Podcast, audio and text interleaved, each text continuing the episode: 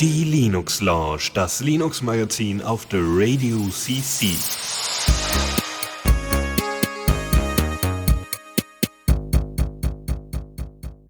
Da sind wir zurück zur Linux Lounge auf der Radio CC. Es ist wieder Montag, es ist Punkt 19 Uhr und euch erwarten heute Philipp.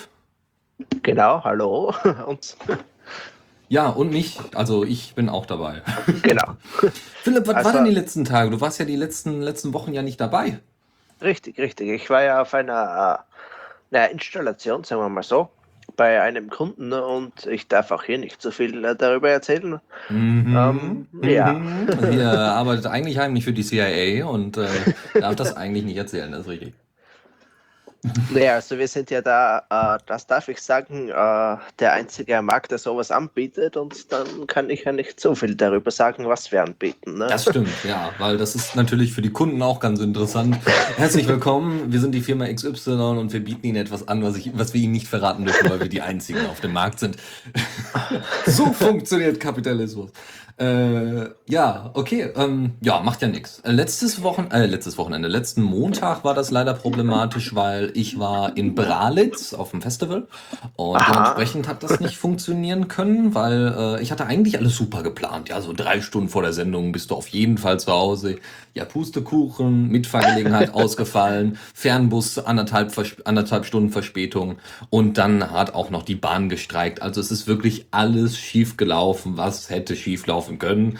Ich bin aber trotzdem zu Hause angekommen. Immerhin. äh, aber dafür hat dann halben Jahr. Ab, genau, und da, da, äh, dafür haben dann wenigstens Lukas und Faltran die Sendung gemacht. Und äh, deswegen werden wir diese Woche da sein und auch nächste Woche. Nächste Woche Montag werden wir dann auch nochmal Sendung machen. Hoffentlich Genau. passt das alles terminlich und so.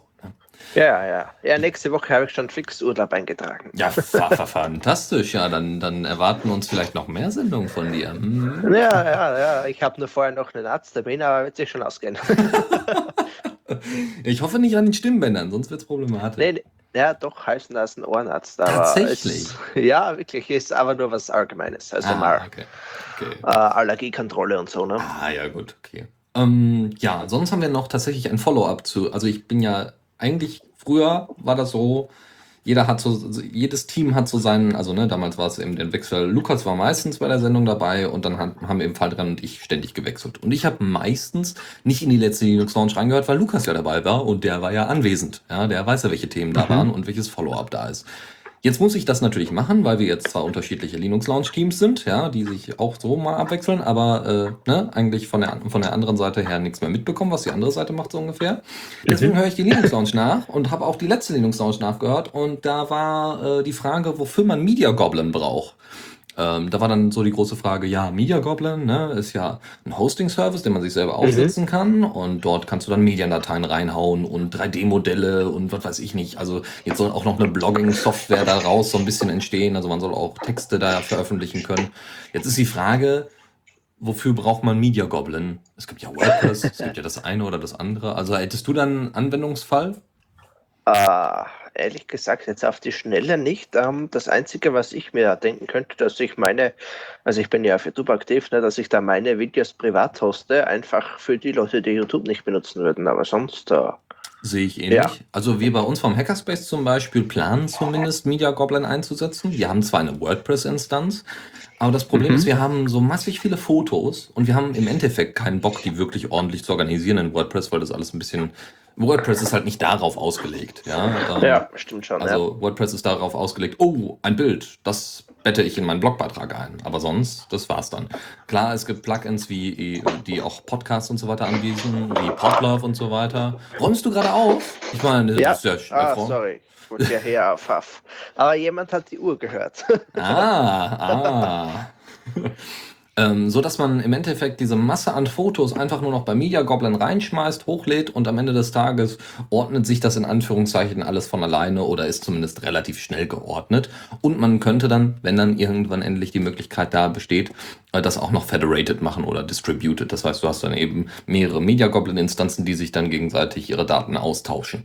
Was genau so eine wunderbare YouTube-Alternative wäre, weil ah, so viele da Mediadateien ja, hat. Schon, aber da habe ich mir schon gerade gedacht, äh, eben Federation und bei Textposts, wie es bei Diaspora ist, lasse ich mir das noch einreden, aber wenn du dann äh, Gigabytes an Daten herumschubst, weiß ich nicht, ob das gerade das Idealste ist. Ja gut, dann, dann, da muss man dann noch Regeln für einsetzen. Ja? ja also dass dann, ja. weiß ich nicht, bei anderthalb Gigabyte Daten dann doch mal hinterher äh, gefragt wird, ob das denn so sinnvoll ist. Oder dass man einen bestimmten Prozentsatz seiner oder bestimmten, bestimmten äh, Gigabyte-Anzahl einfach freigibt an, äh, an äh, Federated Source, was auf seinem Pod in Anführungszeichen. Ja, dass du noch genug Platz hast für deine eigenen Sachen, aber du sagst, Hammer, ich habe hier so einen Riesenserver und ich habe so eine Riesenfestplatte äh, das ist jetzt kein Problem, dass da eben, weiß ich nicht, 20% davon jetzt an Federated gehen. Hauptsache, die Sachen werden nicht einfach abgeschaltet. Ja, das ist der Punkt.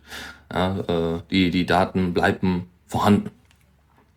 Gut, also das dazu. Media Goblin kann sinnvoll sein. Äh, diese Distributed-Geschichte ist ja noch nicht implementiert, aber da freue freu ich mich persönlich drauf und dann wird es auch, äh, äh, glaube ich, schneller gehen, dass auch das bei uns im Labor, also bei uns im Hackerspace auch umgesetzt wird. So, gut. Mhm. Das, okay. zum, das zum Follow-up. Und dann würde ich sagen, kommen wir mal zu den richtigen äh, Kategorien. Neues aus dem Repo. War das hörbar? Ja, jetzt schon. Erfreulich, erfreulich. Gut, ähm, kommen wir zum ersten Thema und das ist Source Fabric. Source Fabric ist eine Firma, eine Open Source Firma, die sich vor allem darauf spezialisiert hat, Journalism, äh, Journalismus, ja, Journalisten Tools zu bauen. Es gibt Airtime, was äh, für Webradios gedacht ist, äh, wo wir auch schon mal überlegt haben, ob wir das nicht verwenden, was aber nicht so ganz in unseren Anwendungsbereich fällt. Es gibt äh, Booktype, äh, was extra für kollaboratives äh, Bücherschreiben geeignet ist. Das heißt, du kannst deinen Lektor, deinen, äh, dein, deine Freunde, deine, weiß ich nicht, deine Kollegen und so weiter, kannst du alle zusammenbringen, die dir dann dein Buch quasi korrigieren oder übersetzen oder was auch immer. Also, dass man gemeinschaftlich daran arbeiten kann, ist deutlich einfacher als Etherpad äh, zu benutzen, zumindest für diese eine, für diesen einen Ansatz. Ähm, es gibt noch eine andere Software und da, um die geht es jetzt, nämlich LiveBlog. Und da haben sie jetzt 2.0 veröffentlicht. Die, das Tool ist äh, dafür gedacht, um Live-Blogs, also so Ticker, News-Ticker zu basteln, so ein bisschen Twitter-mäßig, ja, also ähm, wenn du auf einer, ja, auf Apple-Konferenzen gibt es halt gerne. Ja, es gibt, manchmal gibt es Aufnahmen von den Apple-Konferenzen, manchmal nicht. Oder wenn, dann nur ausschnittweise. Und wenn du dann wieder einen von Wired dabei hast oder sonst irgendjemanden, der, der sch, äh, schnell tippen kann, dann äh, sitzen ja. die da halt mit dem Laptop, ja, und hauen dann halt diese Informationen raus, die dann da präsentiert werden. Und zwar als coole kleine Tweets. Und das kann man eben auch äh, unabhängig von Twitter laufen lassen. Das wird bereits schon benutzt von durchaus namhaften Zeitungen, unter anderem der Rheinischen Post, die jetzt hier bei uns in der Nähe, ja, weniger jetzt hier im Ruhrgebiet, sondern eher äh, ein bisschen weiter westlich, also so, ähm, wer hätte es gedacht, im Bereich des Rheins äh, Anwendung findet. Äh, die Zeit, ja, aus Homburg stämmig, ja, die Zeit. Und äh, die NZZ, die Neue Zürcher Zeitung. Äh, also Aha. Schweizerisch, ja ähm, die nutzen das bereits. Und die haben jetzt in dem neuen Tool haben die äh, das Ding ist stabiler, das äh, Admin-Interface wurde überarbeitet und noch allerlei Kleinigkeiten. Im Großen und Ganzen ist es einfach wieder besser nutzbar, wie es auch eigentlich soll, ja, wie man das halt eigentlich kennt von neuen Versionen. Meistens. Ja, einfacher und nicht aufgeblasener, ne? Richtig, ja richtig. Genau, nämlich ein bisschen äh, auch, auch kleiner, kleinformatiger, ja, dass du nicht so, nicht so ein Overhead hast der da die, ja. weiß ich nicht, wie viele Daten wegnimmt. Gut, äh, ja, also, wer, für wen wäre das jetzt aus unserer Community anwendbar? Naja, also Identica, also so StatusNet und GNU Social sind ja derzeit nicht so das Riesending. Also, weil, also sie sind, sie könnten es sein, aber sie sind so weit kaputt, dass man sie kaum noch nutzen kann. Und wer jetzt so ein bisschen journalistisch tätig ist oder äh, äh so ein bisschen aktivistisch tätig ist, der kann natürlich so ein Tool ganz gut verwenden, wenn er das dann bei sich bei WordPress und so weiter einbetten möchte. Ja, oder jemand, der halt öfters auf irgendwelchen Messen ist, wo halt neue Dinge genau. vorgestellt werden. Ne? So sieht es aus, ja. Gut, das dazu. Ähm, kommen wir von der einen schönen Firma, weil Source Fabric ist wirklich eine nette Firma. Wir hatten mal ein Interview mit äh, der Pressesprecherin. Kommen wir zu der anderen hübschen Firma oder beziehungsweise genau. Foundation. Zu der Mozilla Foundation. Die hat nämlich eine neue Version des äh, Dings Add-on SDKs rausbekommen, rausgebracht. So. Äh, das Ganze ist jetzt Version 1.17, ist nur ein Wartungsupdate, denn äh, es wird natürlich empfohlen, den äh, Jetpack Manager jetzt zu benutzen, beziehungsweise das Jetpack Manager SDK. Die Add-ons heißen nämlich anscheinend Jetpack bei äh, Firefox. Ne? Mhm. Und das passiert, ja, das ist eben nur ein Wartungsupdate für das alte Ding. Man soll eben switchen.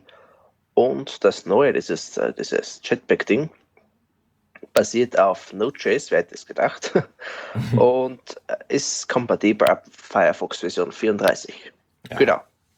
Also äh, erst ab 34. Jupp. Eieiei, okay, ich guck mal ganz kurz. Äh, ich habe jetzt 35 äh, bei mir, weil ich die Nightly verwende und die normale Firefox-Version ist, glaube ich, ein Unterschied von zwei, drei Versionen. Also das heißt, äh, solltet ihr jetzt noch, ne, mit ne, Wartungsupdate ist schon richtig, habt ihr eine, ein Add-on, was, was ihr entwickeln wollt oder entwickelt habt, dann könnt ihr das durchaus immer noch in der jetzigen Geschichte bauen. Aber ihr Richtig, nur solltet, eben, ja, man sollte halt auf das Neue umsteigen, ne? richtig, richtig. Oder zumindest sich schon mal darauf vorbereiten. Jupp. Gut, und da, und da ja alle sechs Wochen eine neue Firefox-Version rauskommt, ist das jetzt auch nicht so das Riesending. Da wartest du dann eben äh, vielleicht äh, drei Monate und dann bist du damit auch durch und kannst deine, dein neues Add-on veröffentlichen. Ja, das dazu. Äh, jetzt geht's noch nochmal zu einem anderen Tool und zwar Invoice Plane 1.0.2 ist ein schönes kleines Tool, ähm, womit ihr Invoice, heißt Rechnungen, das heißt, äh, ihr seid zum Beispiel Freelancer, also ihr seid freischaffender Journalist, nein, freischaffender Programmierer, Designer oder was auch immer und ihr müsst irgendwie eure Leute da organisieren. Und es geht auch. Das geht mit diesem Tool. Das Ding ist, äh, soweit ich weiß, basierend auf Bootstrap, also hat, hat viel Optik von Bootstrap, hat ähm, ja inzwischen schon einiges Zeug noch, also hat einen Hotfix bekommen vor kurzem, weil es da wohl noch einige Probleme gab, aber ansonsten gibt es n, äh, äh, vor allem viele UI-Changes und sie haben es geschafft, so ein paar äh, SQL-Errors rauszuwerfen. Ansonsten ist jetzt nichts Neues großartig in der Version, aber zumindest es mal vorzustellen ist ganz interessant, weil das Interface ist wirklich äh, sehr, sehr, nicht nur sehr, sehr hübsch, sondern auch äh, gut bedienbar. Ähm, und äh, vielleicht für den einen oder anderen, der sich jetzt als Freischaffender äh, oder Selbstständiger äh, outen möchte, ähm, der kann sich das da mal angucken. Ja? Also es gibt da so ein paar, äh, also es gibt auch eine Demo-Instanz, wo man sich das mal reintun kann. Und es gibt natürlich auch Freenode IRC, wo man sich dann melden kann. Hübsch, hübsch. Kann man, ja, kann man brauchen, ne? Ja, ja, also ich, ich finde das, find das schön, dass es sowas auch Open Source gibt, ne, dass man sich, dass man das selber hosten kann. Glaube, Ja, doch, ein, das stimmt schon, ja, weil äh, die Lösungen, was ich bis jetzt kannte, sind eigentlich alle kommerziell, ne? richtig, richtig. Ansonsten, also es ist, es ist eher, um den finanziellen Bereich abzudecken und, und äh, ja, zwischendurch mal so einen Zwischenstand rauszuhauen. Aha, Ähm, okay, ja. Ne, also Jira äh, äh, beispielsweise ist ja eigentlich ein Bug-Tracker und lässt sich ja mit allerlei Zeug erweitern. Ist für Open Source Tools ist es kostenlos, für alle anderen ist es kommerziell. Das heißt, ne, wäre schwieriger. Ja, Aber äh, naja, also das ist äh, halt ein kleiner, kleinformatiger. Es ist eher auf das Finanzielle beschränkt, nicht auf die eigentlichen Tasks, die noch zu erledigen sind. Das dazu. Dann genau. Und äh, vom Rechnungen erstellen kommen wir zu einer Groupware. Und zwar Collab 3.3 ist erschienen. Und zwar eigentlich schon am 20.08. sehe ich die gerade oben in der URL. Äh, Collab 3 ist, also Collab 3.3 ist eben eine Software für gemeinsames Arbeiten. Das heißt also Aufgaben verwalten, Notizen erstellen seit der neuen Version, äh, Ressourcenmanagement und allerhand so ein Blödsinn, was man halt braucht als Gruppe. Ne? Und die haben wirklich einiges geändert. Soweit ich das auch gesehen habe, ist das jetzt, oder ist es eh schon immer auf äh, Roundcube basierend. Oder mich hat das Video nur irritiert, warum auch immer. Mhm. Und äh, ja, äh, unter anderem gibt es jetzt auch Notizen und die E-Mails können getaggt werden und und und. Also wirklich viele Änderungen. Schaut ganz gut aus, ja. Groupware halt, ne? Ja, richtig. Also da, da ist es, also während du mit Invoice Plane zeugst, kannst du halt äh, äh, das für dich alleine größtenteils managen oder eben nur alleine Genau. als derjenige, der verantwortlich ist für die Finanzen. Und bei Collab ist es wirklich halt, um die eigentliche Sache irgendwie hinzubiegen. Ja, also um, um wirklich an der Sache zu arbeiten, Termine zu finden und und und.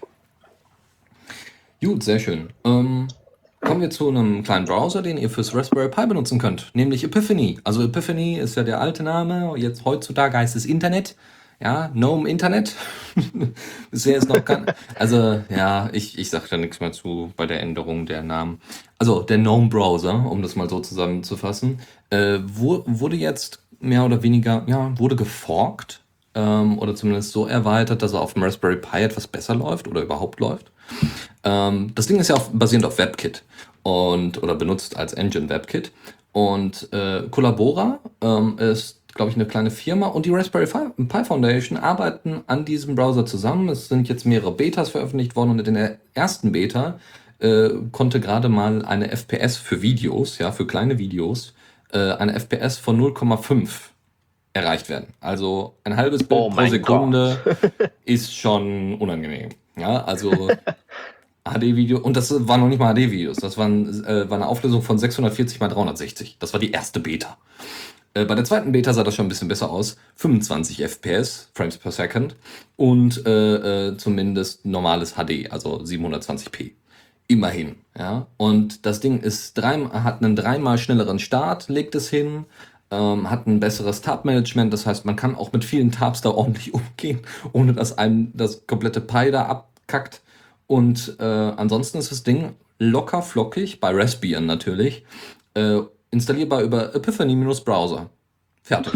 ja, also den Namen hat es wohl behalten, keine Ahnung. Also entweder ist es wirklich, äh, äh, wird es vielleicht wieder später in den Code hinzugefügt oder zurückgeführt oder sowas. Wäre ja schön, wäre ja schön zu sehen, dass, dass es da Verbesserungen gibt, auch äh, die, die der Gnome Foundation auch wieder ein bisschen nutzen.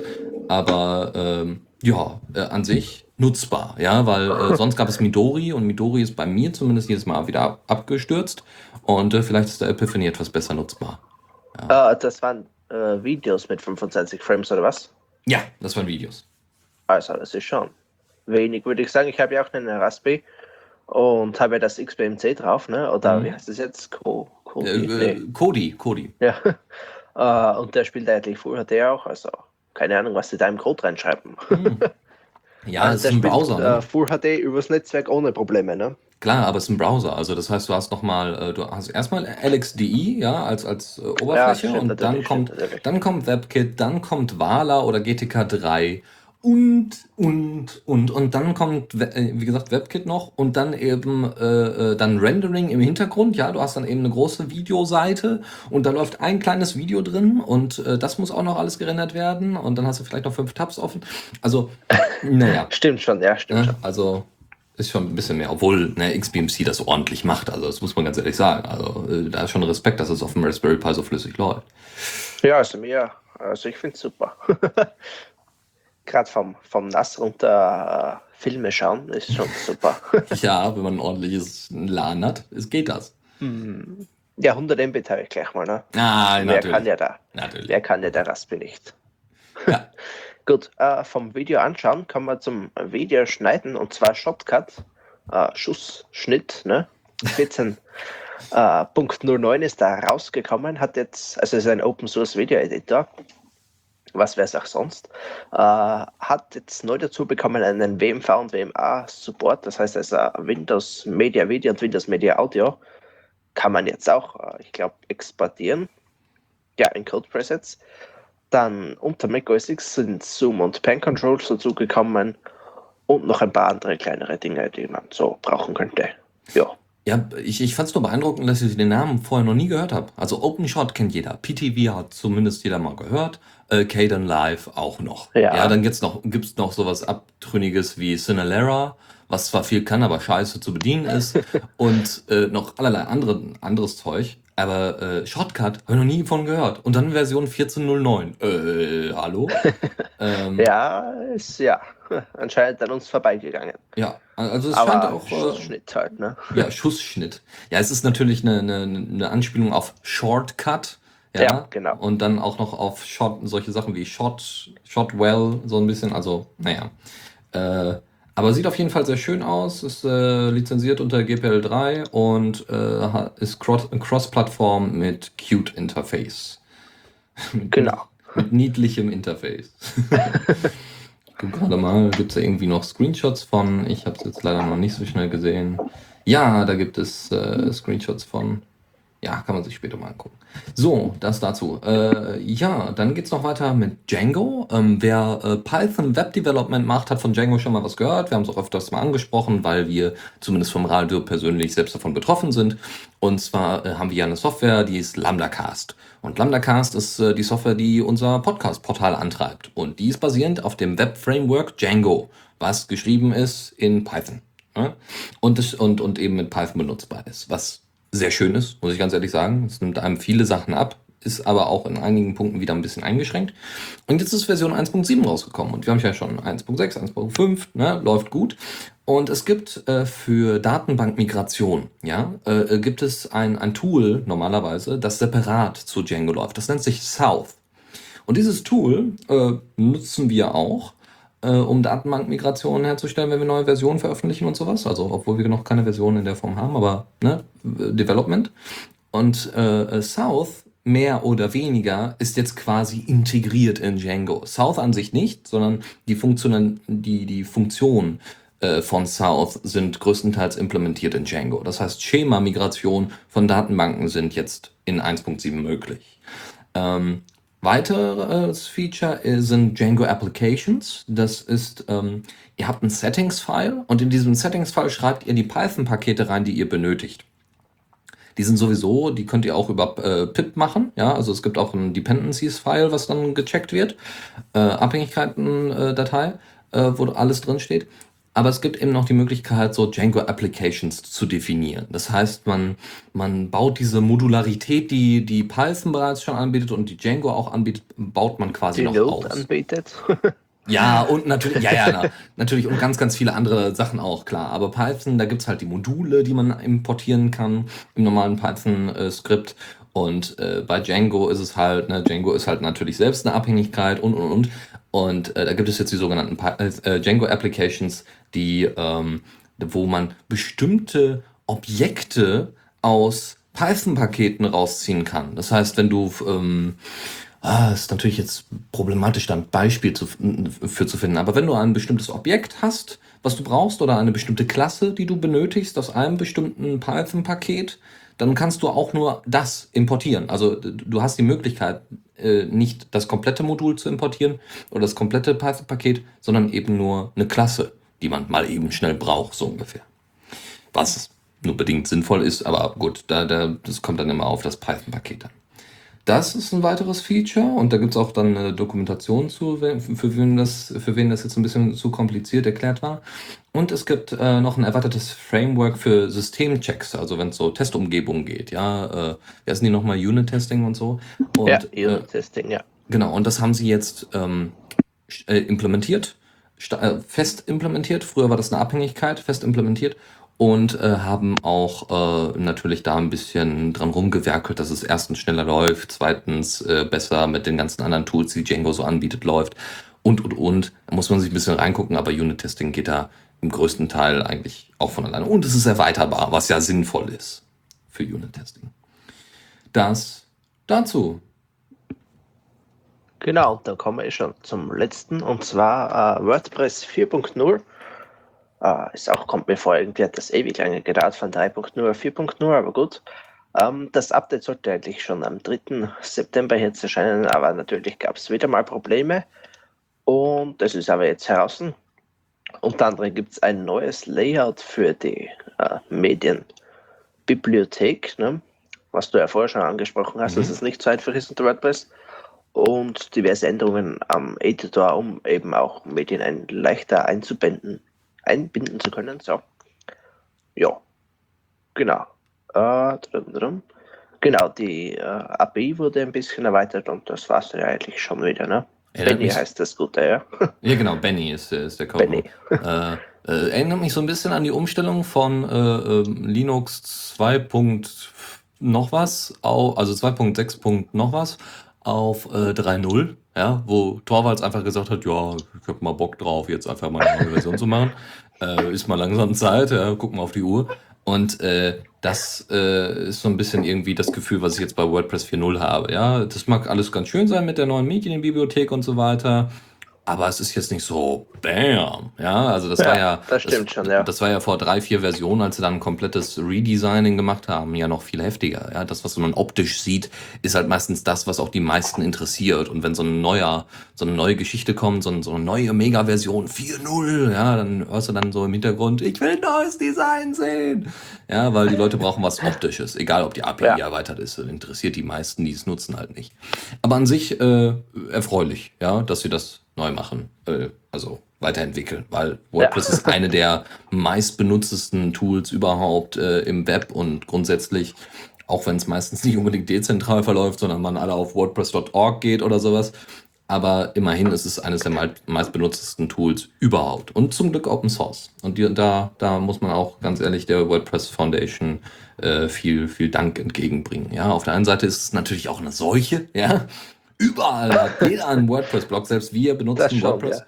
Auf der anderen Seite ist es halt auch wunderbar, was es alles so für Möglichkeiten gibt, was man mit dem, mit dem Viech da anfangen kann.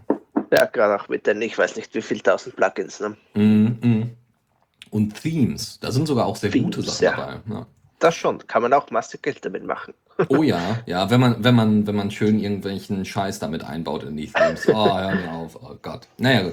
Äh, wir gehen mal in die nächste Newsflash. Kategorie.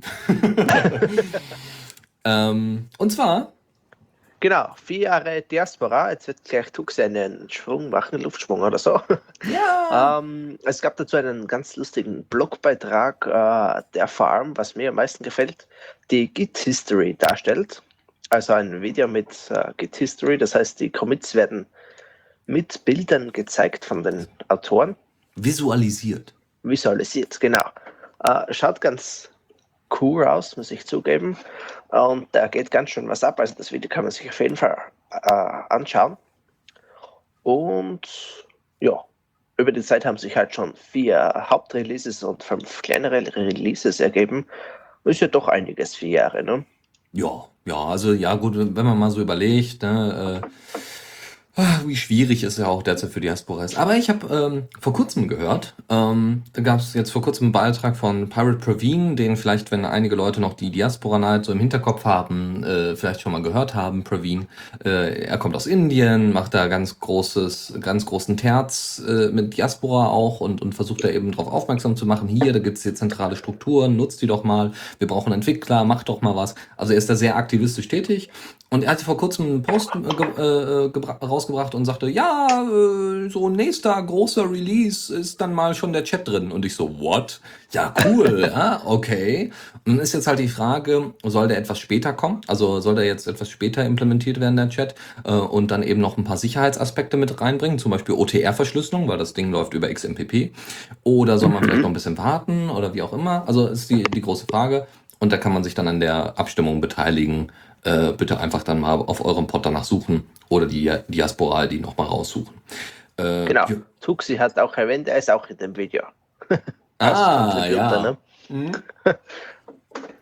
Ja, auf Aldran wird er wahrscheinlich auch drin sein. Er hat ja auch noch äh, Teile davon, äh, er hat ja auch noch Teile hinzugefügt. Und ähm, ja, wenn er Bock hat, drauf hat, da noch weitere weiter Hilfestellungen zu geben, ist, glaube ich, da ganz gern angesehen. Genau. Das dazu. Äh, äh, wir bleiben bei Diaspora. Und zwar gibt es ja die Alternative Red Matrix, die ja mehr oder weniger aus Friendica hervorgegangen ist. Und Red Matrix ähm, ist halt in PHP geschrieben, dementsprechend auch schnell erweiterbar von vielen Leuten. Äh, dazu läuft es auf jedem Webspace, hat wahnsinnig viele Features und, und, und, und. Und äh, Friendica hatte früher damals auch schon die, früher damals, hatte damals auch schon die äh, Funktion, Diaspora teilweise zu integrieren. Das heißt, Posts und so weiter wurden übertragen auf einen Friendica-Pod. Ähm, Kommentare wurden versendet.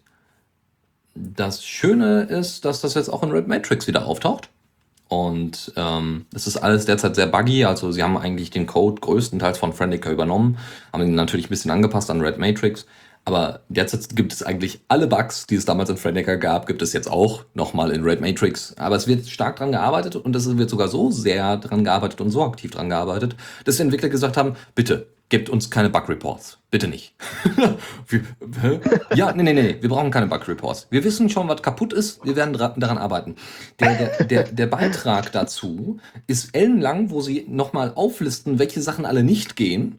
Äh, sehr interessant, so von wegen, ja, Profile funktionieren nicht. Ja, also da wird halt eine leere Seite angezeigt. Und das funktioniert auch nicht. Und das auch nicht. und, und denkst du so, ja, ja, ja, okay. Ja, aber zumindest kommentieren funktioniert, Posts kannst du bekommen und, und, und. Posts kannst du natürlich nicht editieren, weil das unter äh, Red Matrix möglich ist, unter Diaspora nicht und, und, und. Äh, kann man sich alles mal reintun und wenn man sich Red, Red Matrix mal angucken möchte und trotzdem seine Diaspora-Community nicht verlieren möchte, äh, ist das vielleicht ein, ein Argument, um das zu tun. Ja, zu Red Matrix mal zu wechseln oder das auf den eigenen Web, äh, Webserver aufzusetzen. Ja, dann äh, kommen wir mal zu firmengeschäftlichem und stiftungsgeschäftlichem. Und zwar gibt es äh, LibreOffice für Android, soll kommen. Und zwar Februar nächsten Jahres soll es veröffentlicht werden. Es wird noch nicht dran gearbeitet, aber die Document Foundation, von der ich übrigens vor kurzem, also als ich den Beitrag gelesen habe, herausgefunden habe, dass äh, die Document Foundation selber gar nicht entwickelt, sondern quasi nur die Leute losschickt zu entwickeln. Äh, und die Document Foundation eigentlich nur dafür da ist, zu sagen, ja, ODF ist eine coole Sache, jetzt machen wir mal ein bisschen Lobbyismus in die Richtung und wir fördern das mal. Ganz cool. Also das ist ja. irgendwie so ein, so ein bisschen, so, ja, wie, so ein bisschen wie die W3C, so ein bisschen wie so ein Webkonsortium, die sagen, okay, Open Document Format soll gefördert werden und jetzt haben wir die und die und die Firma und die gibt ein bisschen Geld und wir hauen das mal raus. Also, LibreOffice will eine Android-Version haben. Die Document Foundation sagt, okay, wir schreiben das aus.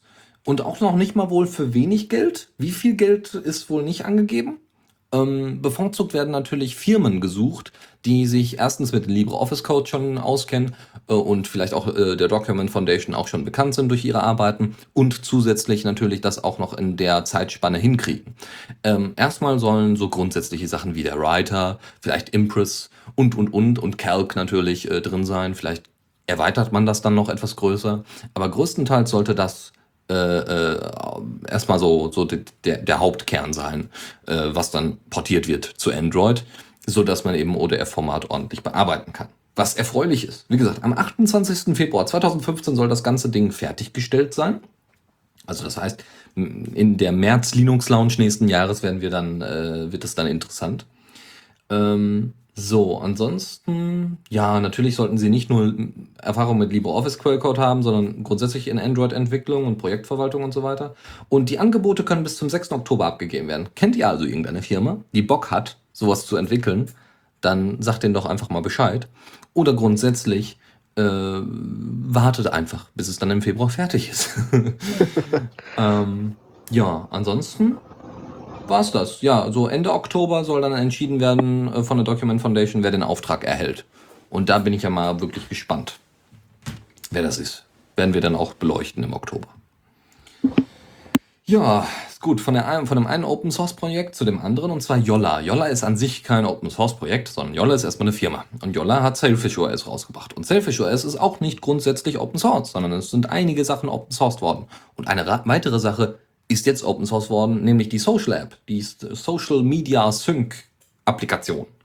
Ähm, das ist ein Schnittstellentool äh, in Selfish OS, wo man eben XMPP-Account eintragen kann, Twitter eintragen kann, Facebook eintragen kann, äh, Mail-Accounts eintragen kann und quasi was so eine Art Social API anbietet. Das heißt, Apps, die für Selfish OS produziert werden oder ausgelegt sind, können dort auf diese ähm, API zugreifen und ziehen sich halt diese Informationen locker flockig mal runter und man braucht selber nicht mehr viel einrichten, sondern man kann eben viele E-Mail-Clients ausprobieren, ohne dauernd überall in denselben Client dieselben Informationen reinzuhauen, was sehr erfreulich ist. Vor allem vereinfacht ist das Ganze, ne? Ja, es ist, also das ist ja sowieso ein großes Ding. Man sollte einfach äh, schauen, dass man es gut begrenzen kann, das Eintippen auf dem Smartphone, weil das ist eigentlich immer das, was am meisten Energie, Zeit und vor allem Langeweile kostet oder Aktivität kostet, Motivation kostet. Ähm, wie gesagt, sie haben jetzt die Social Media Sync Plugins, haben sie veröffentlicht. Dementsprechend sind sie natürlich jetzt auch Open Source technisch erweiterbar und äh, ja, CalDev ist übrigens auch dabei. Und wenn ihr irgendeine Schnittstelle, vielleicht irgendwann, wenn es eine Diaspora-API gibt, wenn irgendeine Schnittstelle fehlt, könnt ihr die dann äh, nachreichen. Ja, und ähm, es soll, also so wie es zumindest aussieht, das ist ja nicht das erste Mal, dass Yola äh, solche Sachen open sourced, so wie es aussieht, soll wohl alles vielleicht in die Richtung irgendwann mal open sourced werden von Sailfish OS, was sehr erfreulich und entgegenkommend ist, ja, wenn sie irgendwann mit Sailfish OS fertig sind. Weil so ein Ding zu open sourcen ist tatsächlich auch Arbeit. Ja, es ist ja nicht einfach so, wir werfen mal Code in die Welt, sondern es ist, ähm, ja, du musst ein ordentliches, meistens dann auf GitHub das ordentlich organisieren, ein ordentliches Wiki anbieten und dies und jenes und musst die Leute irgendwie einpflegen, musst dann gucken, wie organisieren wir das, wenn viele Leute an einem Projekt arbeiten und und und. Das ist eigentlich mehr Arbeit, als man sich das sonst vorstellt. Und äh, deswegen kann ich schon verstehen, dass sie das erstmal so teilweise machen. Ja, so Dinge, die fertig sind, ja, und wo es vielleicht noch einige Bugs gibt, die äh, aber größtenteils schon ausgeräumt sind oder so, wo dann Leute noch erweitern wollen, die werden veröffentlicht. Und dann gucken wir mal. Mal gucken, wie das mit Selfish OS weiterläuft. Ja, bin schon neugierig. Gut. Uh, BGB soll sterben, sagt Matthew Green. PGP, also hier ja, so, so äh, wie war das? Uh, Pretty Good uh, Privacy, so. Genau. Uh, Äh, dieser Matthew Green ist ein Sicherheitsforscher an der John Hopkins Uni und der hat relativ viele Probleme mit BGB. Also nicht, weil er es nicht einsetzen kann, sondern weil er einfach glaubt, dass das sicherheitstechnisch, naja, nicht wirklich mehr das Aktuellste ist, was es am Markt geben könnte, sagen wir so. Ähm, vor allem sind da Probleme im Schlüsselaustausch und im Key-Management, beziehungsweise auch in Altlasten, die einfach so mitgeschliffen werden. Äh, ja, im Endeffekt sagt er dann aber, er will es eigentlich gar nicht abschaffen, sondern hält eigentlich eine äh, Erneuerung für möglich. Ne? Also mhm. ich würde da eher zu einem äh, Rewrite tendieren, würde ich zumindest in meinen Augen sagen. Ich habe zwar keine Ahnung vom BGB, vom Dings her, ne, vom Code her, aber äh, ja, wenn du schon Altlasten und so weiter hast, dann bin ich eher dafür, dass man was Neues schreibt, ne, anstatt es noch mehr. Naja, ja, so. kaputt zu machen ja, oder genau. zuzumüllen. ja, ja. Genau, das ja. war ja das Problem von, von äh, OpenSSL. Äh, Richtig, ja. ja. Und das sollte man vielleicht bei PGP ähnlich machen. Da sollte es genug äh, Spendengelder einfach geben, die da Open Source Foundation technisch äh, eben solche Projekte fördern, die gerade in, in Sicherheitsinfrastruktur investieren sollen. Mhm. Gut. Ähm, ja, ne, ist auch eine Meinung und kann man sich mal anhören und dann mal gucken, wie man das dann umsetzt. Äh, weiter geht's mit äh, anderen Meinungen und anderen Leuten, die andere Meinungen haben zu anderen Themen. Es geht um Markdown, was ihr ja, wenn ihr auf Diaspora seid, auch regelmäßig benutzt. Und äh, es geht um Weiterentwicklung von Markdown. Da gibt es mehrere. Ähm, eine der bekanntesten und jetzt seit zwei Jahren in der Entwicklung ist äh, Standard Markdown. Und Standard Markdown hat sich vor kurzem umbenannt. Warum denn? Naja, weil der eigentliche. Ja, weil das gerade lustig ist. Ja, genau, das ist lustig. Wir, wir haben jetzt eine Domain gekauft und jetzt haben wir auch noch unser Projekt auf GitHub so genannt und, und, und. Wisst ihr was? Jetzt mal ganz schnell einfach umbenennen. Äh, das ist tatsächlich leider, äh, wenn das der Grund wäre, würde man diese Leute zu, für verrückt halten. Das sind sechs Entwickler, die sich da mal zusammengefunden haben und gesagt haben, ey, Markdown ist eine super geile Sache. Jeder kann es bedienen, ja, ist total einfache Syntax und so, alles total locker. Und jetzt fehlen aber so ein paar Erweiterungen, ja, für YouTube-Videos oder für was auch immer, also für Video-Implementierung und, und, und. Da fehlt einfach irgendwie was. Und manche Sachen funktionieren auch nicht richtig. Und äh, der, der ursprüngliche Entwickler oder sagen wir mal Erfinder in Anführungszeichen von Markdown, nämlich heißt er John, John Gruber, genau. John Gruber hat sich daran nicht beteiligt, ja. Aus welchen Gründen auch immer. Er hat damals so eine Referenzimplementierung erstellt und die hatte schon einige Bugs. Und äh, ne, also er hat das also auch nicht ordentlich ausgearbeitet, alle, aber alle sind John Gruber durchaus dankbar dafür, dass er überhaupt so ein Markdown-Ding entwickelt hat. Ne? So. Also, die Leute von Standard Markdown haben also ihre Webseiten promoted und gesagt, hier, das ist jetzt das neue Markdown und wir wollen, ne, wenn ihr irgendwelche Verbesserungsvorschläge habt, ja, bitte, bitte, bitte. Wir sind zwar schon seit zwei Jahren in der Entwicklung, aber wir können auch nicht alles können und wissen und tun. Und dann hat sich dieser John Gruber so wahnsinnig darüber aufgeregt über Twitter, so von wegen, nee, das geht ja nicht, Standard Markdown, der Name geht gar nicht und bla bla bla. Und überhaupt diese sechs Entwickler haben natürlich John Gruber immer mal wieder eingeladen, so von wegen, hey, willst nicht mitmachen oder so, weil du bist ja Miterfinder und dann könnten wir mal gemeinsam gucken, dass wir da was ordentliches auf die Beine stellen. Und er hat sich dann über Twitter da aufgeregt und bla bla bla. Und dann ist es so weit gegangen, dass eben tatsächlich der Standard Markdown, einer der Standard Markdown Entwickler gesagt hat, okay, wir machen jetzt erstmal hier so ein Entschuldigungsschreiben und benennen Standard Markdown in Common Mark um. Common Markdown eigentlich, aber sie haben dann versucht, das Markdown irgendwie wieder wegzupacken. Also Common Mark.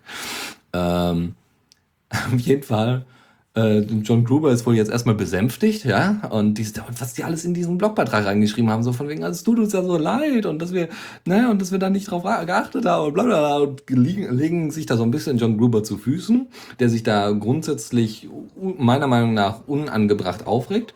Und äh, wie auch immer, jetzt haben sie also das alles größtenteils geändert, haben eine ordentliche Refle äh, Ref äh, haben in, in JavaScript und in C, glaube ich, oder C Sharp, müssen Sie nochmal nachgucken, ne, C Sharp nicht, oder C++, müssen Sie nochmal nachgucken, ich glaube in C haben sie eine äh, Referenzimplementierung aufgebaut, so dass man das gut nutzen kann für weitere Projekte. Gerade JavaScript ist natürlich super dafür, weil du das äh, wunderbar in irgendwelche HTML-Geschichten, in, in irgendwelche App, äh, Web-Apps integrieren kannst. Und da. Äh, das geht wirklich gut. Ne? Ja, genau, ja, also es Node.js und so. Und mhm. äh, es soll halt noch erweitert werden in Python und so. Ähm, äh, ja, so, so weit, so gut. Ähm, haben sie auch gemacht. Und das ist jetzt erstmal alles so ein bisschen befriedet. Mal gucken, wie es weitergeht. Was aber jetzt interessant wird, ist, ob diese Leute dieses äh, Common Mark übernehmen. Also das heißt, es gibt eine Python Markdown Implementierung und meiner Meinung nach, also das weiß ich deswegen wegen der Django-Geschichte, ist klar, weil wir ja auch Markdown bei uns äh, bei LambdaCast benutzen. Und sowas sollte es natürlich geben. Dann bei Ruby ist genau dasselbe, ja. Ruby on Rails ist genau dasselbe Problem. Äh, äh Diaspora hatte bestimmte Referenzimplementierungen und die sollten äh, dementsprechend, äh, nee, Diaspora selbst hat keine Refer hat Implementierungen, die über, äh, ähm, übersetzt werden sollten oder erweitert werden sollten mit dem Common Mark, sodass du eben äh, auch YouTube-Videos einbetten kannst und, und, und. Das wäre total super. Dann ist es aber abhängig wieder von anderen Paketen, die bei Ruby drin sind und, und, und. Also da muss es jetzt also erstmal mehr Aufmerksamkeit für das neue Markdown in Anführungszeichen geben, ja, dass es ordentlich erweitert wird. Und es muss einfach auch genug Entwickler geben, die sich da jetzt ransitzen wollen und sagen, okay, wir ändern das jetzt wir machen das jetzt und machen das fertig und dann kann man es in Zukunft ordentlich benutzen und das wird der neue, in Anführungszeichen, neue Formatierungsstandard. Das wäre sehr, sehr erfreulich, weil Markdown an sich eine ziemlich coole Geschichte ist. Naja, mal schauen. Das dazu. Ansonsten äh, noch ein kleiner, kleiner Cliffhanger, so ein kleiner Exkurs. Äh, noch eine kleine Umbenennung. noch eine kleine Umbenennung, genau. Es gibt ähm, eine Erweiterung von Markdown, von dem ursprünglichen. Das nennt sich GovSpeak. Was ganz cool ist, ähm, weil es hat so, so, so Standard-Implementierungen äh, drin. Also so ähm, GovSpeak im Sinne äh, ist, wird äh, wohl tatsächlich äh, irgendwie auch in, in, bei, bei Regierungsorganisationen irgendwie verwendet oder für offizielle Geschichten. Das heißt, du hast relativ einfach m, zum Beispiel so eine Art, ja, kein Kontaktformular, aber zumindest so, so eine Adressleiste fertig gebastelt, ja. Oder du hast relativ äh, simpel, was gibt's ja noch, Warnungen oder sowas implementiert. Ähm, da gibt's dann extra erweiternde Syntax. GovSpeak geht natürlich da den komplett anderen Weg als äh, Common Mark, weil sie keine Weiterentwicklung in Markdown sind, sondern so ein bisschen wie so ein Add-on. Ja, sie sind nicht Markdown 2.0, sondern wir haben da mal was entwickelt, dass man da noch zusammen, äh, hinzufügen kann. Aber das nur als Exkurs, vielleicht ist es für den einen oder anderen interessant. Man kann damit Kontaktanzeigen und Adressen und so weiter relativ einfach formatieren. Das dazu. Ich bin mal, ich bin mal gespannt, wann das implementiert wird. ähm, so, dann noch die letzte Geschichte für diese, äh, für diese Rubrik und zwar aus OpenWebOS ne, von Palm OS, was WebOS wurde, als HP Palm gekauft hat äh, und dann eigentlich mehr oder weniger Open Source worden, also Open Source worden ist. Open WebOS wird jetzt zu Loon OS umbenannt. Ja. ja, wir haben darauf gewartet. naja, ähm, LuneOS hat ein bisschen anderen Ansatz oder, oder ein anderes Ziel. LuneOS möchte nicht, kann kein Konkurrenzprodukt sein zu iOS oder Android oder sowas, sondern sie wollen sowas anbieten wie eine, also sie nennen es eine solide Basis, äh, die man einfach benutzen und portieren kann. Soll heißen, du hast ein Nexus oder also es gibt so ein paar, paar Phones, die schon unterstützt werden und ein Tablet auch. Das Touchpad, HP Touchpad natürlich wird unterstützt. Äh, Galaxy Nexus und das Galaxy Nex äh, das Nexus 7 und das Nexus 4 werden unterstützt. Ähm, ja, da kann man sich dann seine Images runterziehen. Im Endeffekt soll es dann so laufen, du hast dann Open Web, also du hast dann eben dein LuneOS und haust das dann so entweder als Dual Boot, das geht wohl auch, äh, haust du das als äh, Dual Boot auf dein Smartphone und probierst dann damit ein bisschen rum. Bisher ist aber in LuneOS als auch Open OS ja nicht so wirklich viel passiert. Also, ja, das sind so Standardimplementierungen, ein bisschen aufgehübscht. Ja, es wurde dreimal umbenannt. Es wurde dreimal umbenannt, richtig. Obwohl von Open Web, also von WebOS auf Open WebOS, das ging noch, ja. Also das ist jetzt, das geht noch, aber LuneOS ist dann. LuneOS heißt es übrigens, weil die Oberfläche von äh, WebOS Luna Sys Manager wahrscheinlich, MGR, äh, Luna Sys MGR heißt und deswegen, ja, LuneOS. Whatever.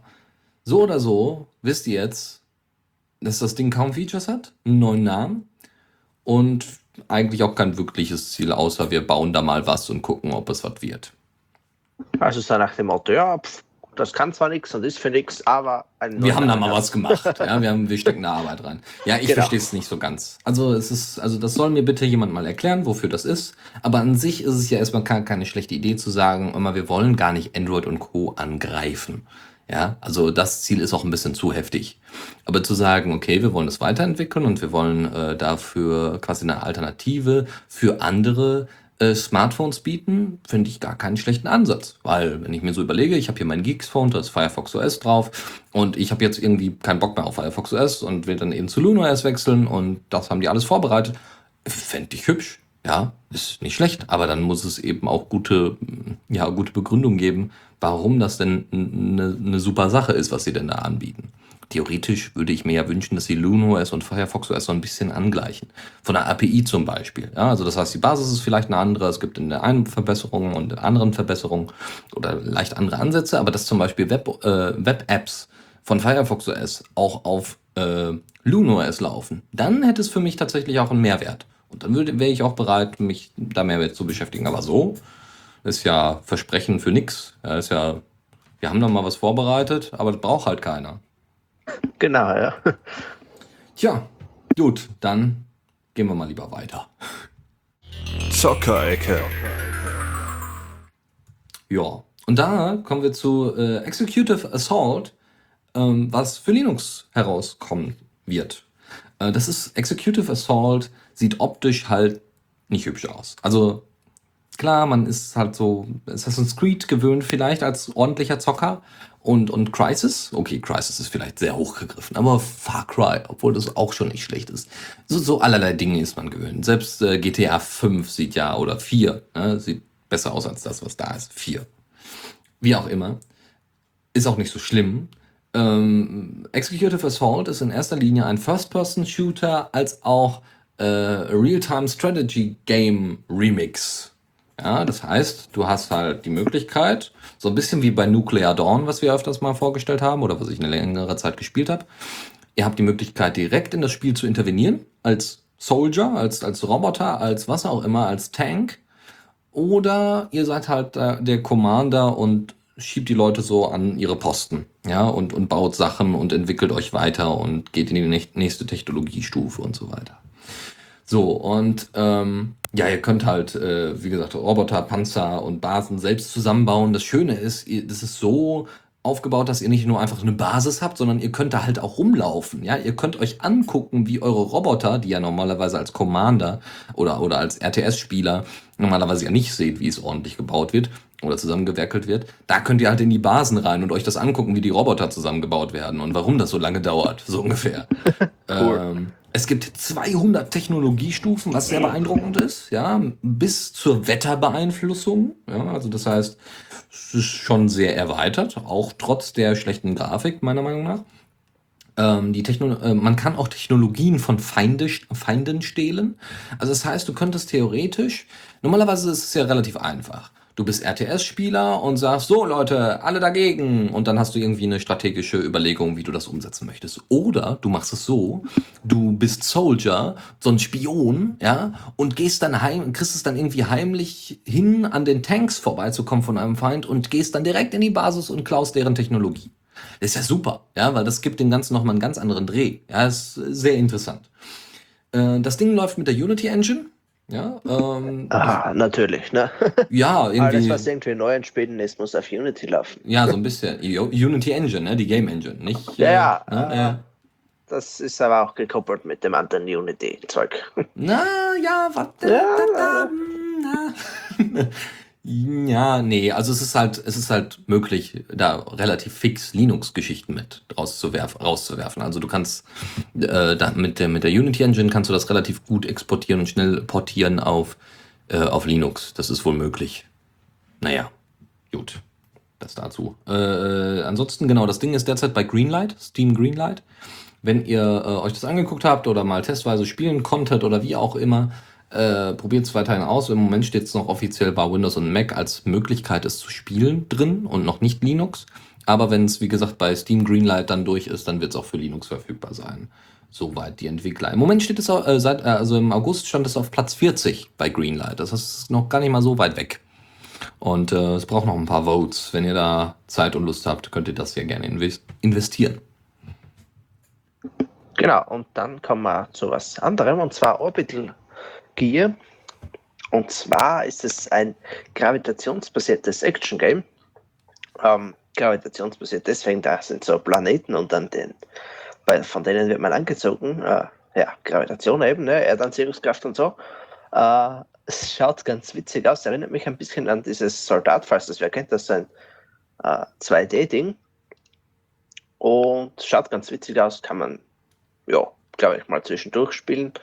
Ist auf Steam. Ich schaue gerade mal, ob ich da einen Preis rausfinden kann. Also, das, Ähm, also, also ist es so ein Side-Scroller oder was ist das? Ist es so ein, so ein, so ein Third-Person? Nee, nee, ist schon.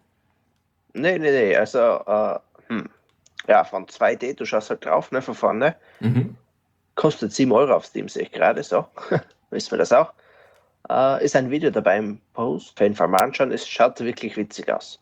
Also, äh, teilweise fliegen da die Leute von einem Planet zum nächsten und schießen halt auf sich gegenseitig. Ne? Ach so, so ein bisschen, ja, ja, nicht Worms, aber so, äh, ja, ach so. Ähm, Ja, Soldat, ich weiß nicht. Könnte Hm. man vielleicht.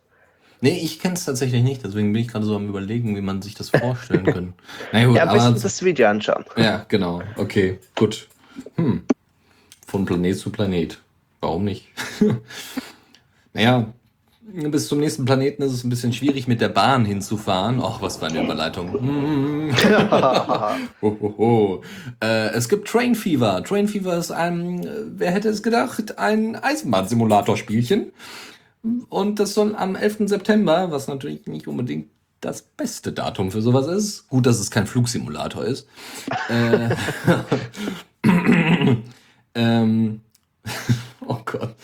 Äh, soll es zu Linux, äh, also als, als Linux-Version veröffentlicht werden. Und zwar fängt das Ganze folgendermaßen an, wie man sich so einen Train Simulator eigentlich vorstellt. Äh, ihr habt mehrere Technologiestufen. Ja, das, also ihr fangt 1850 an und baut eine Bahn. Ja, eine Eisenchuchu, hier so richtig Eisenbahn mit Dampflok und so. Und dann arbeitet man sich als Manager dieser äh, Railroad Transaction GmbH und KKG, äh, arbeitet man sich dann hoch. Auch in den Technologien mit den Jahren. Irgendwann hast du dann ICE und dauernd sind die Schienen kaputt. Ja, also in die Richtung geht das. Ähm, wird wie gesagt am 11. September veröffentlicht und die Mindestanforderungen sind relativ einfach. Das ist ähm, Ubuntu 12.10 oder höher natürlich, ne? Intel Core to Duo Prozessor, 2 GB RAM und ein Nvidia GeForce 8800 mit mindestens 512 MB oder eine ATI Radeon HD 3850 mit 512 MB. Und äh, ja, OpenGL Support natürlich äh, 3.2, ist klar. Ja, hübsch, hübsch, hübsch. Sieht tatsächlich auch ganz gut aus, muss man tatsächlich sagen. Und es gibt auch, ne, gibt schon längere Zeit die Windows- und Mac-Version. Und das sieht schon, kann man gut bedienen, finde ich. Kann man gut, kann man gut zum Laufen bringen. Kann man Ja, mal spielen. Ne? ja, weiß ich nicht. Ich, also das ist, pff, ja, weiß ich nicht. Also sowas, mit sowas kann ich so wenig anfangen. Also ich meine, ich finde das, ich finde das schön, aber ich würde, glaube ich, nie ordentlich Zeit investieren, da jetzt richtig ordentlich zu spielen. Also, Nee, Also- ich denke auch nicht. Das, das haben ja zu viele Aufbaudings. ja, ich was, habe ja doch, was Ja. ich gern habe, sind schon Train-Simulatoren, aber halt direkt, wo du im Cockpit drinnen sitzt und Mm. herumfährst. Hm? Obwohl, Also Entgleisungen wären dann wahrscheinlich meiner Meinung nach noch das Spannendste an dem ganzen Ding. Das stimmt natürlich, Oder ja. aus dem Cockpit rausgucken, vor allem wenn du mit dem ICE fährst, oh, da ist es weg. Äh, ja, das äh, ist auch nicht äh, so toll. ja, weiß ich nicht. Also ich weiß nicht, ich, ich spiele meinen Test nebenbei und dann höre ich mir einen Podcast an. Dafür nutze ich meistens das Gameplay von meinem Test. So, fertig. Ja, oder irgendwie eine Doku nebenbei oder was auch immer. So, und bei Crisis oder bei Halo oder wie auch immer, oder bei, das ja, da, da will ich halt so ein bisschen Story mitbekommen. Ja. Und da stelle ich mich auch auf, drauf ein, dass das ordentlich actionreich wird und dass man das nicht mal so nebenbei zockt. So, aber ne? was soll ich mit so einem Train Simulator? Ja, weil da, da passiert storytechnisch wenig. Oh, wir haben eine neue Technologie, Technologiestufe erreicht. Das äh, ist mir nur bedingt, erscheint mir nur bedingt sinnvoll. Aber gut, äh, kommen wir mal lieber vom Gaming zu den. Tipps und Tricks. Und zwar haben wir da ein bisschen was Medizinisches, würde ich jetzt behaupten. Genau, Gesundheit am PC ist eigentlich relativ wichtig. Ich hoffe, ich habe das Mikro eingeschaltet. Ja, doch. äh, ich sehe nämlich diesen roten Punkt nicht. Also wenn er an ist, ist es aus. Ne? Ah, ja, ja, ja, okay. Äh, ja, jetzt hat es mich ausgebracht. Genau, Gesundheit am PC. Und zwar haben wir da eben den Link-Tipp. Das sind ein paar kleine Programme und Helfer, Helfer, Helferchen aufgelistet, äh, die das Arbeiten am PC und vor allem die Pausen erleichtern sollen, also dass man da daran denkt und so. Ja, Mhm. Ähm, ich, also ich kann, könnte theoretisch noch dazu empfehlen, also nicht nur zu dem, was da dann in dem Blogbeitrag steht, könnte ich noch zusätzlich empfehlen Pomodoro, was Produktivität, also das ist so ein, ja, das ist äh, eine Art Arbeitsrhythmus, also das ist eher ein, ein System, wie man, wie man Pausen und Arbeiten äh, ordentlich äh, aneinander reiht, wenn man jetzt so in, hintereinander wegarbeiten möchte. Ja, also man arbeitet, äh, also man schreibt eine Hausarbeit oder einen Aufsatz oder sonst irgendwas oder programmiert und man braucht zwischendurch mal eine Pause. Dann setzt man ne, 25 Minuten meistens, äh, setzt man Arbeiten an, 5 Minuten Pause. Nochmal 25 Minuten Arbeiten, 5 Minuten Pause. Nachdem das zweimal passiert ist, kommt dann eben nochmal 25 Minuten und dann eine Viertelstunde Pause und und und. Das heißt, man kann was essen, man kann äh, in diesen 5 Minuten dann ein bisschen im Zimmer rumspringen und man muss diese 5 Minuten in Anführungszeichen irgendwie hinter sich bringen, ohne zu arbeiten. Und das ist meistens so Entspannung. Ja, also das Hirn kann sich ein we fünf Minuten lang entspannen und äh, dann, dann ist erstmal Ruhe. Ja, das ist, das ist, das funktioniert, wenn man sich dran hält. Nur als Beispiel. Ja, boah, jetzt hier die nächsten Themen. Leck mich in den Tisch. Also, fangen wir mal an. Occupy.here ist ein Projekt, was äh, so ein bisschen wie Pirate Boxes funktioniert. Pirate Boxen sind nichts anderes als kleine Router oder auch Raspberry Pis, die man benutzen kann, wo Daten drauf gespeichert werden, die dann der Öffentlichkeit wieder zur Verfügung gestellt werden über WLAN. Ja, das heißt, das Ding ist selber eigentlich ein WLAN und man loggt sich daran ein, zieht sich die Daten runter oder zieht Daten, also haut Daten hoch scheißegal, am Ende des Tages hat man einen ordentlichen Datenaustausch in der Nachbarschaft. Ja, also es ist einfach lokal, ohne Netzanbindung, ohne dass es irgendeiner überwacht. Ja, soweit, so gut. Ähm, das Ding Occupy hier ist eher darauf bedacht, ein Diskussionsforum zu bieten. Das heißt, wenn du auf einer Demo bist oder bei Occupy, ja, Occupy Wall Street und du brauchst jetzt, also hast jetzt äh, zwar keinen Zugriff auf Google über Occupy hier, aber du hast halt eine Möglichkeit, da einfach einen OpenWRT-Router hinzulegen, zu sagen, hier habt ihr ein Diskussionsforum, die Leute können darauf zugreifen und können miteinander chatten oder sich austauschen, ohne dass es irgendwie ne, äh, da erweitert problematisch wird, weil sie übers Internet kommunizieren.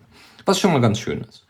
Äh, ansonsten, ja, was haben wir noch? Äh, das wäre es eigentlich. Ansonsten ist das Ding in PHP geschrieben und äh, kann auf jedem PHP-fähigen Webserver ausprobiert und au angelegt werden, ist aber natürlich für OpenWRT äh, ausgelegt. Ja, ich hab's, es gibt noch, ich habe kaum Screenshots gesehen. Es gab einen Screenshot vom Smartphone, das sah sehr hübsch aus. Also designtechnisch sind die da auch sehr weit, aber die, die Informationen über das eigentliche Projekt auf der Seite sind etwas spärlich. Äh, sollte jemand das mal aufgesetzt haben, bitte einfach mal melden und mal sagen, wie das denn so umgesetzt worden ist und ob das denn nutzbar ist oder vielleicht einfach mal so ein Video hochladen und uns dann schicken und dann kann ich mir das angucken und dann betten wir das wieder ein. Äh, gerne, gerne. Ja, also solltet ihr irgendwas aus unseren Linux Lounge Show Notes ausprobiert haben, äh, schickt uns gerne Feedback dazu, weil das ist immer hilfreich. Dann kann man eben auch noch mehr Meinungen mit einbetten und kann sagen, warum das eine gute äh, Idee ist, das zu nutzen oder warum nicht. Nächster Link-Tipp ist, äh, wie man YouTube-Videos per Tastenkombination mit VLC starten kann. Äh, da hat der Typ sich gesagt, oh, dieses ständige Kopieren und Runterladen und so weiter, ist alles sehr nervig. Er hat ein kleines Skript geschrieben, womit er äh, die YouTube-URL in seinen Zwischenspeicher lädt und von da aus dann quasi das Ding runtergeladen wird und später dann mit dem VLC gestartet wird. Ähm, Anleitung gibt es dann da. Und einen weiteren Link-Tipp ist der Distro-Chooser. Thomas Leister hat einen Distro-Chooser gefunden, hat das auf seinem Blog äh, verblockt und äh, dort kann man dann eben angeben, ja, ich möchte gerne eine einfache Installation und ich, ist mir egal, welche Installation, die und die Oberfläche und bla bla bla. Äh, kann man alles eingeben und kriegt dann am Ende eine, eine ordentliche Liste an Distros raus. Ähm, ein anderes Tool, was ich euch vorstellen möchte, ist MD-Wiki. Das ist ein Wiki, was zu 100% auf dem Client läuft, mal abgesehen von den eigentlichen Daten, die auf dem Server gespeichert sind. Das Ding ist halt ein pures JavaScript-Monster, wenn man so möchte, gebaut mit jQuery und Bootstrap. Und äh, natürlich Markdown, ja, also hoffentlich bald mit äh, Common Mark. Hat so ein paar Markdown, ja? Hoffentlich, hoffentlich. Ja, hoffentlich. Äh, ist es wirklich komplett äh, JavaScript, also ohne irgendein Frontend-Framework? Ja, also es ist ohne irgendwie, Cool. also es ist kein Node.js, das läuft halt nicht auf Ja, dem ist Server, schon sondern klar. alles so, ja, alles wohl nur im Ja. Frontend, alles beim Client. Was ziemlich heftig ist, wenn du das über Smartphone startest, weil dann Jo. geht erstmal, vor allem, ich überlege mir, wie so viele Leute, die, die ich kenne, die Node.js benutzen, äh, oder no, NoScript heißt es eigentlich, glaube ich, äh, das wird ein bisschen problematisch, weil dann haben die keinen Zugriff mehr auf Wiki oder kriegen keine, keine ordentliche äh, Ansicht mehr dafür, sondern kriegen quasi nur den puren Markdown hinterhergeschmissen. Fände ich aber auch nicht schlecht. Wenn man das ein bisschen kürzt. Aber es ist ein Wiki und läuft im Client und auf einem Rechner ist das, wie gesagt, kein Problem. Aber auf mobilen Devices halte ich das für nicht so ganz passend. Es gibt, wie gesagt, das Markdown, was noch ein paar Erweiterungen hat für Google Maps Integration und so weiter, ist klar. Aber das war es dann eigentlich auch größtenteils. Aber kann man sich mal angucken, wenn man ein kleines Wiki braucht, was man meistens nur mit einem, äh, ja, mit dem Laptop anschaut. Ja. Gut, äh, ein weiterer Link-Tipp ähm, ist, sind, ist eine Liste von Befehlen, wie man bei Arch Linux äh, einige Sachen berei bereinigen kann. Unter anderem eben überflüssige Pakete löschen. Ja? Das steht zwar oft alles auch im Arch Linux Wiki, aber das ist alles, äh, ja, das ist alles meistens auf die jeweiligen Programme zugeschnitten, auf Pacman und dies und jenes. Und da gibt es eine schöne Zusammenfassung an, an äh, ja, noch nicht mal Skripten, sondern einfach Befehlen, die ausgeführt werden sollen hintereinander, die dann äh, quasi das System ein wenig bereinigen. Ich habe es auch schon gemacht, es läuft durchaus etwas schneller, äh, was erfreulich ist. Also ausprobieren. Habe damit also gute Erfahrungen gemacht. Ein weiterer Link-Tipp sind äh, eine Liste von Android-Apps für Serveradministration. Nur mal die sechs Stück aufgelistet. ConnectBot, Server Auditor, Server Monitor, HTTP Mon, äh, HostEye und Monit. Und äh, das sind die sechs Stück. Da wird dann nochmal genau äh, besprochen, was das genau ist und was sie genau machen. Meistens ist es eine Terminal-Emulation oder eben, äh, eben Monitoring, ja, was sehr gut ist, wenn man eben selber mehr, entweder mehrere oder einen Server hostet, der, äh, der nicht so schnell abkacken darf. Sollte. grad- ja, Abkacken genau. sollte. Sollte, genau, ja. Ja, äh, das dazu. Genau, der nächste Punkt wäre dann äh, IFA-Calc. Also IFA-Pad kennt ihr ja mittlerweile, eigentlich solltet ihr kennen als Zuhörer der Linux Lounge. Äh, da laufen unsere Shownotes drinnen und zwar gibt es eben jetzt auch IFA-Calc, wie der Name schon äh, verrät, sage ich jetzt mal. ähm, ist das Ganze vom Prinzip her wie ein IFA-Pad oder ja, ist wie ein IFA-Pad, nur eben mit Tabellenkalkulation. Ja, also du hast da ein volles Excel, würde ich jetzt mal sagen, ähm, oder Excel oder Google Tabellen oder was auch immer, äh, im Browserfenster und kann man sich selbst installieren. Ja, Ja, ja. Und äh, es ist halt kein Add-on, sondern es ist ein richtig, es ist eigenständiges komplett eigenes Stück, äh, eigenständiges Projekt. Ne? Was ich irgendwo ein bisschen schade finde, weil ich möchte ein Etherpad aufsetzen und möchte natürlich gerne das entweder per Add-on integrieren oder möchte äh, das eigentlich alles unter Dach und Fach haben. Also vielleicht möchte ich später auch Ether Impress haben. Ja, also dass du eben äh, oder Ja. E- Ether Presentations oder sowas. Also fände ich halt ganz niedlich und natürlich auch noch ein Export in ODF-Format oder sowas. Ja, also- XLS das kannst du auch, also das Dings, ne? ja. Aber ja, weiß ich nicht. Also gerade Tabellen sind jetzt für mich nicht so schwierig. Aber mh, auf der anderen Seite, wenn ich mir so Calc, also LibreOffice, als auch äh, ähm, Excel oder sowas angucke, das ist ja sehr erweitert. Ja, Diagramme und Das so. schon, ja. Und deswegen ist es vielleicht doch ganz gut, dass man es dann doch getrennt hat. Also, naja. Aber ich werde es sowieso nicht so oft benutzen. Also, so what. Ja, ich habe noch einen kleinen Link-Tipp. Äh, das ist ein kleiner Blogbeitrag, wie man äh, CardDev, also CalDev im Endeffekt, äh, oder WebDev, wie man das integriert in Thunderbird. Da gibt es ein kleines äh, Plugin für, was man installieren kann, das Sogo-Plugin, was vielleicht einige von euch kennen. Die, die es nicht kennen, weil sie pff, noch nicht mal Thunderbird benutzen, ich weiß es nicht, äh, wissen es danach und können sich das dann nochmal reintun. Wie gesagt, es geht meistens um OwnCloud. Ja, das ist immer so das Problem, OwnCloud-Integration dann in Thunderbird irgendwie reinzukriegen. Aber so wäre es dann möglich. Genau, und das letzte, was wir dann noch haben, ja, ist doch alles an, uh, NodeBB, und zwar ist das ein Forum in Node.js. Genau, und es ist kompatibel runter bis Internet Explorer 8. Immerhin, immerhin. Aber, Immerhin, muss, immerhin. aber erstens, ich habe es mir angeschaut, es, es sieht nicht aus wie ein typisches Forum. Es ist Das stimmt, der schaut schon, ja. sehr beeindruckend. Also äh, Ja. es ist designtechnisch sehr beeindruckend. Warum ich das dauernd betone? Erstens, weil ich mich mit Design beschäftige und zweitens, weil mich das immer wundert, dass Open Source Tools halt auch gut aussehen können. weil ich, weil ich kenne halt so viele Mhm. Leute, die, die an Open Source Tools entwickeln und das sieht alles kacke aus. Ähm, ich kann viele verstehen, die sagen, das soll funktionieren. Ich brauche das nicht, dass das irgendwie besonders aussieht. Kann ich auch verstehen. Aber wenn man vor allem Tools hat, die viele Features bieten, ja, wenn ich ein kleines Terminal-Tool habe, ja, bei YouTube DL beispielsweise, da brauche ich kein, kein Interface, ja, das brauche ich einfach nicht. Ich schreibe YouTube DL rein und dann die URL und dann soll mir der, das Ding runterladen. Aber ich brauche nicht da ein ordentliches Design. Aber bei solchen Forengeschichten, was man vielleicht auch anderen Leuten anbieten möchte, die jetzt nicht gerade im Open Source Bereich unterwegs sind, dass das ein ordentliches Interface hat, das ist erfreulich. Ja, deswegen war Diaspora ja auch so erfolgreich, weil es einfach hübscher war als Vindica. Und deswegen gibt's Red Matrix, was inzwischen auch besser aussieht, was man eindeutig mal sagen muss, weil sie inzwischen Bootstrap äh, eher stärker benutzen. Erfreulicherweise. Deswegen, also NodeBB sieht sehr gut aus und äh, hat unter anderem, also nutzt unter anderem auch so WebRTC-Geschichten in Anführungszeichen. Es gibt so, so äh, inzwischen Notifications, die über einen Browser, über eine Browser-Schnittstelle funktionieren.